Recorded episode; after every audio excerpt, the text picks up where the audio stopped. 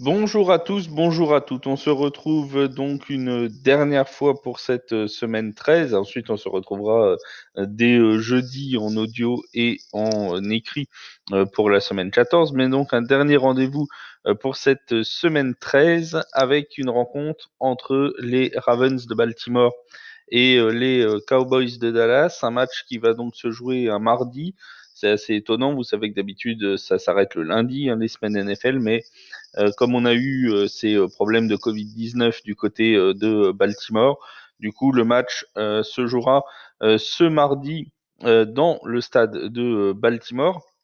Et on a un match qui est quand même intéressant en vue des playoffs, puisqu'on a deux équipes qui sont véritablement à la lutte pour ces playoffs, mais qui sont en retard l'une comme l'autre euh, sur euh, des temps de passage euh, qui seraient favorables pour la post-saison, donc ils ont quasiment pas le droit à l'erreur. Alors c'est pas une élimination non plus s'ils ne gagnent pas ce soir, mais ils se mettraient dans une situation très compliquée.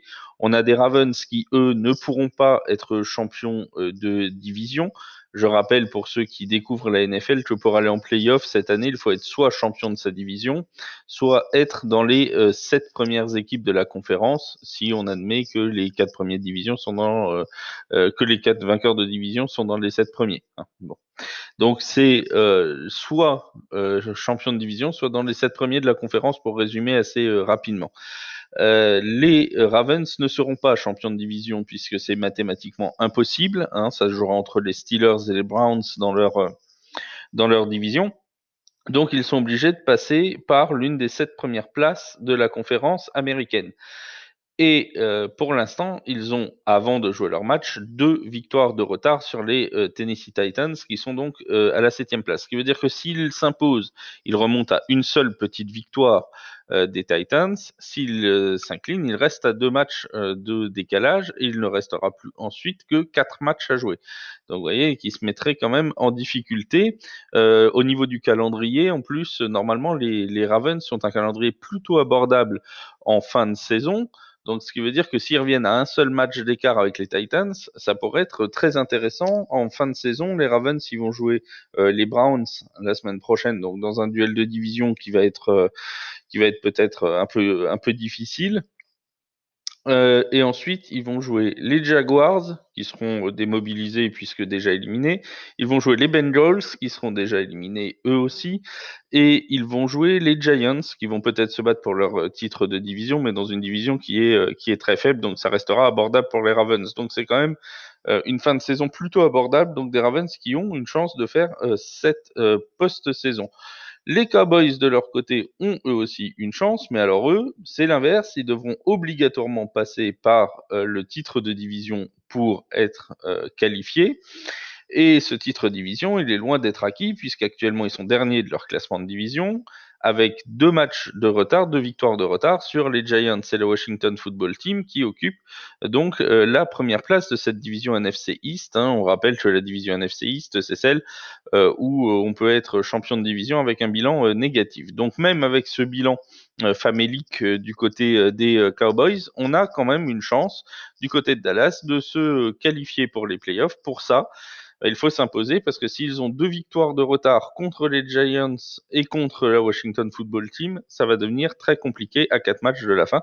Donc deux équipes qui sont vraiment dans l'optique d'aller chercher euh, la victoire euh, ce soir. Alors on va détailler un petit peu, euh, comme d'habitude, hein, chaque équipe, les forces, les faiblesses de chaque équipe pour voir ce qu'on va pouvoir tirer de cette, de cette rencontre de ce mardi. On a donc des, euh, Ravens qui, euh, qui ont été euh, lourdement handicapés la semaine dernière, on s'en souvient, par, par le Covid-19. Hein. On rappelle que leur match qui devait se, se, dérouler le jeudi de Thanksgiving contre les Steelers s'est finalement joué le mercredi de la semaine suivante avec une grande partie de l'effectif qui a été euh, mis euh, sur la liste Covid et qui était donc euh, indisponible. Et pourtant, même avec tout cet effectif indisponible, ils n'ont pas fait un match, un mauvais résultat du côté de Pittsburgh, puisqu'ils se sont inclinés 19-14. Ils ont même eu une occasion de, de gagner le match. Donc voilà, bon, c'était pas le match de l'année, hein, on va pas se mentir. Il y a eu beaucoup de, de passes droppées, beaucoup de voilà, c'était assez compliqué, mais euh, toujours est-il que les Ravens sont quand même tenus euh, tête aux, Steelers qui étaient alors euh, invaincus. pour le match de, de ce mardi, les Ravens vont récupérer un bon nombre de joueurs. Ils vont récupérer notamment leur quarterback titulaire, Lamar Jackson. Donc forcément déjà quand vous avez votre quarterback titulaire, c'est déjà euh, plus facile. Et ils vont récupérer aussi au niveau du jeu au sol euh, deux armes euh, importantes, leur running back 1 et 2, à savoir J.K. Dobbins et Mark Ingram qui viendront compléter Gus Edwards qui a fait une bonne performance la semaine dernière. Donc on a au poste de running back et au poste de quarterback des retours, donc un jeu de course qui devrait pouvoir être intéressant du côté de euh, Baltimore, surtout qu'en plus c'est leur grande force, on va y revenir dans, quelques petites secondes. Au niveau par contre des absents, euh, toujours absents, on peut noter Calais Campbell du côté euh, de la défense, de la ligne défensive, et surtout Mark Andrews, le Tynan qui est aussi le meilleur marqueur de touchdown de l'équipe de Baltimore qui sera lui toujours euh, absent. Donc on va avoir sûrement une attaque qui va être un peu déséquilibrée euh, du côté de Baltimore. C'est d'ailleurs le cas depuis le début de la saison parce qu'on a quand même une équipe de Baltimore qui se concentre principalement euh, sur le jeu de course avec des différences qui sont assez abyssales. Euh, ils sont la deuxième meilleure équipe en nombre de yards gagnés au sol de toute la NFL. Donc c'est vraiment une équipe qui, court très bien. Et ça va être particulièrement intéressant parce qu'on va le voir, la défense de Dallas euh, est, la pire euh, en défense contre la course. Donc ça peut être très très intéressant ici, ce match-up pour Baltimore. Par contre, la défense, là, pardon, pardon, par contre, l'attaque euh, aérienne euh, de Baltimore est-elle relativement faible puisqu'elle est l'avant-dernière en nombre de yards gagnés. Donc on a une attaque très forte au sol, mais euh, plutôt faible sur, le domaine aérien et l'absence de Mark Andrews là-dessus va pas arranger les choses. Côté défense, en revanche, pour Baltimore, ça se tient, c'est pas mal. Ils ont moins de 20 points encaissés par match, une défense qui est dans la première moitié de classement euh, que ce soit en nombre de yards concédés à la course, en nombre de yards concédés euh, dans les airs, euh, le nombre de sacs qui est qui est assez assez intéressant, qui est dans la moyenne. il y a juste en nombre d'interceptions où c'est un petit peu faible, mais voilà, c'est une défense qui, qui tient quand même la route. Du côté des Cowboys de Dallas. Alors les Cowboys de Dallas, on les croyait sur une dynamique plutôt positive. Euh, avant le match de la semaine dernière, euh, ils avaient réussi un, match honorable contre les Steelers à la maison en tenant en respect notamment pendant toute la première mi-temps les Steelers. Ils avaient réussi une victoire, un upset du côté des Vikings de Minnesota. Alors on sait que les Vikings c'est pas l'équipe la plus régulière du monde en ce moment non plus, mais ils avaient quand même réussi à s'imposer alors qu'ils n'étaient pas du tout attendus euh, comme favoris dans ce match-là. Donc des Cowboys qui étaient en train de, revenir plutôt bien et qui là euh, sont euh, ont complètement replongé la semaine dernière avec une défaite 41-16 à domicile contre un rival de division en plus contre Washington pour le match de Thanksgiving. Donc c'est vraiment une grosse défaite. Il va falloir rebondir après ça. Euh, c'est une équipe qui n'a gagné qu'un seul match à l'extérieur cette année euh, c'était euh, le dernier match, hein, euh, du côté de Minnesota. Donc c'est vraiment une équipe qui est quand même en, difficulté, loin de ses bases. en plus, ils ont eux aussi des petits problèmes de quarterback. Dak Prescott, le quarterback titulaire, est blessé depuis un bon moment maintenant. Ensuite, on a eu Andy Dalton qui est venu, qui s'est blessé également. Bref, ils ont eu quatre quarterbacks dans toute leur euh, dans toute leur saison. Andy Dalton est de retour et ce sera lui euh, qui sera là ce soir. Même bizarrement, cette instabilité au poste de quarterback, ça a forcément joué un petit peu, mais l'attaque de, de, Dallas n'est pas mauvaise. Hein. Ils sont dans le top 10 en nombre de yards gagnés à la passe, top 10 en nombre de yards gagnés à la course. Il y a juste la concrétisation de cette avancée qui pose problème puisqu'ils sont que 22e en nombre de points inscrits. C'est-à-dire qu'ils arrivent à avancer sur le terrain, mais généralement ça se finit par des field goals plus que par euh, des touchdowns, et forcément ça rapporte euh, moins de points. La grosse faiblesse par contre des Cowboys, c'est euh, la défense. Alors là par contre, sur la défense, et notamment la défense contre la course, c'est très très compliqué. Là encore, on avait vu une petite amélioration ces deux trois dernières semaines, puisque ils avaient encaissé moins de 30 points, ce qui est pas mal pour les Cowboys cette année, sur trois matchs consécutifs avant d'aller euh, donc de ce match contre Washington où ils ont pris 41 points. Mais vraiment, c'est euh, la défense contre la course qui pose euh, réellement problème. Hein. C'est la pire, 156 yards laissés par match aux coureurs adverses. Quand ils vont se retrouver ce soir contre des joueurs comme Lamar Jackson, comme J.K. Dobbins, comme Mark Ingram, comme Gus Edwards, des gens qui demandent que ça, d'avoir des espaces, ça peut faire très très mal pour, euh, pour les Cowboys. Ils encaissent aussi plus de 32 points par match en moyenne, c'est la pire moyenne de toute la NFL, donc c'est vraiment euh, voilà des, des, problèmes défensifs du côté des Cowboys. Petit point de satisfaction, la défense aérienne qui est, qui est 12e meilleure défense aérienne de la ligue, donc qui est dans la moyenne c'est le petit point de satisfaction et nul doute que euh, les Ravens du coup eh bien euh, essaieront eux de passer par le euh, sol.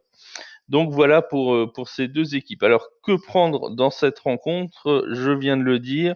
on a des équipes qui sont motivées pour la post-saison, donc on on va pas s'attendre à ce qu'une des deux équipes lâche complètement le match. Mais là, on a quand même des Ravens qui récupèrent des joueurs très importants, notamment pour le jeu au sol c'est leur force principale, le jeu au sol, et ils savent que c'est la faiblesse des euh, Cowboys. Donc là, on a un, match-up très intéressant hein, pour les Ravens, qui sont une excellente attaque au sol contre une défense au sol qui est euh, la plus mauvaise de la ligue. Donc forcément, ils vont essayer d'appuyer là-dessus. Et je pense qu'en plus, en étant à domicile avec le retour de leurs joueurs, euh, Baltimore est donné favori par les bookmakers de 8 points. moi, je vais descendre un petit peu je vais vous expliquer pourquoi dans, dans, quelques secondes. Je vais descendre à Baltimore moins 6,5. Alors certes, la cote est moins intéressante, mais pourquoi moins 6,5 C'est ce qu'on appelle des smart numbers dans le, dans le langage, euh, dans le langage des parieurs euh, euh, américains. C'est-à-dire que c'est des, des chiffres qui correspondent à, des actions de jeu. Alors je m'explique rapidement. Par exemple, le field goal vaut 3 points, le touchdown vaut 7 points. Donc généralement, vous avez des, des, écarts sur la fin des matchs NFL qui sont de 3 points, 7 points, 10 points, 14 points, bref, qui correspondent à une addition, par exemple, soit un field goal d'écart, soit un touchdown, soit un touchdown plus un field goal, soit deux touchdowns, etc. Donc prendre un moins 8, par exemple, euh, ça va être euh, ça, va être compliqué dans ce cas-là, quasiment autant prendre moins 9,5, ça revient, euh, ça, ça, on va pas dire que ça revient même, mais c'est quand même, voilà. Si vous prenez moins 6,5, il suffit d'un touchdown d'écart pour que votre pari soit validé. Si vous prenez plus 8, euh, moins 8, il faut que vous ayez un touchdown d'écart plus un field goal ou un autre touchdown. Donc ça, crée une grande différence pour une cote qui finalement va baisser de 0,1 ou 0,2 points entre, entre les deux choses. Donc moi, pour moi, plutôt Baltimore moins 6,5. Côté over-under, euh, j'aime bien l'over euh, l'over équipe des Ravens qui est fixé à 26,5. Je pense qu'ils peuvent atteindre euh, presque les 30 points contre Dallas. en revanche, comme ils vont sûrement beaucoup jouer au sol, ça va faire tourner le chronomètre. Hein. Vous savez que le chronomètre ne s'arrête pas sur les actions de course, hein, donc euh, le chronomètre continue à défiler jusqu'à la possession suivante, euh, ce qui n'est pas le cas par exemple sur une passe incomplète hein, dans certains moments du match ou si le joueur sort, vous allez avoir le chronomètre qui s'arrête. Là, euh, le chronomètre continue à défiler, donc ceux qui jouent au sol, forcément le match passe plus vite. Donc ça favorise généralement les, les under généraux. Pour ce qui est donc de l'over-under, plutôt over-team de, des Ravens. Par contre, euh, sur l'over-under général, euh, j'ai pas de tendance particulière, mais euh, je vois bien les Ravens mettre euh, entre 29 et 32 points, on va dire. Euh, les Cowboys, je les mets entre 18 et 20 points. Euh, allez, 18 et 22, on va être gentil. Donc sur la moyenne haute, on se retrouve à seulement 47 points, 46-47 points sur la, moyenne basse, pardon, 46-47 points sur la moyenne haute, 52-53. Comme je crois que le cut est à 48 ou quelque chose comme ça, on est en plein dedans. Donc pas de tendance sur l'over-under général, mais une tendance sur l'over euh, de l'équipe des Ravens à 26,5 qui me semble intéressant. Euh, pour les marqueurs de touchdown, j'ai une, une, grosse préférence pour, euh, pour J.K. Dobbins. Il devrait avoir quelques occasions en goal line. Alors on espère que lui va les marquer parce que ceux qui ont suivi le match des Steelers hier ont vu que Benny Snell euh, avait eu trois occasions ou quatre occasions, je crois, à un yard de la ligne et qu'il les avait toutes manquées. Bon. Euh, J.K. Dobbins va peut-être être utilisé en goal line, donc ça peut être très intéressant. il y aura quasiment forcément un coureur qui va qui va scorer contre cette défense de Dallas. Euh, donc vous avez le choix entre quatre. Vous avez J.K. Dobbins, vous avez Mark Ingram, vous avez Gus Edwards et vous avez euh, Lamar Jackson, le quarterback qui peut aussi courir et marquer des touchdowns.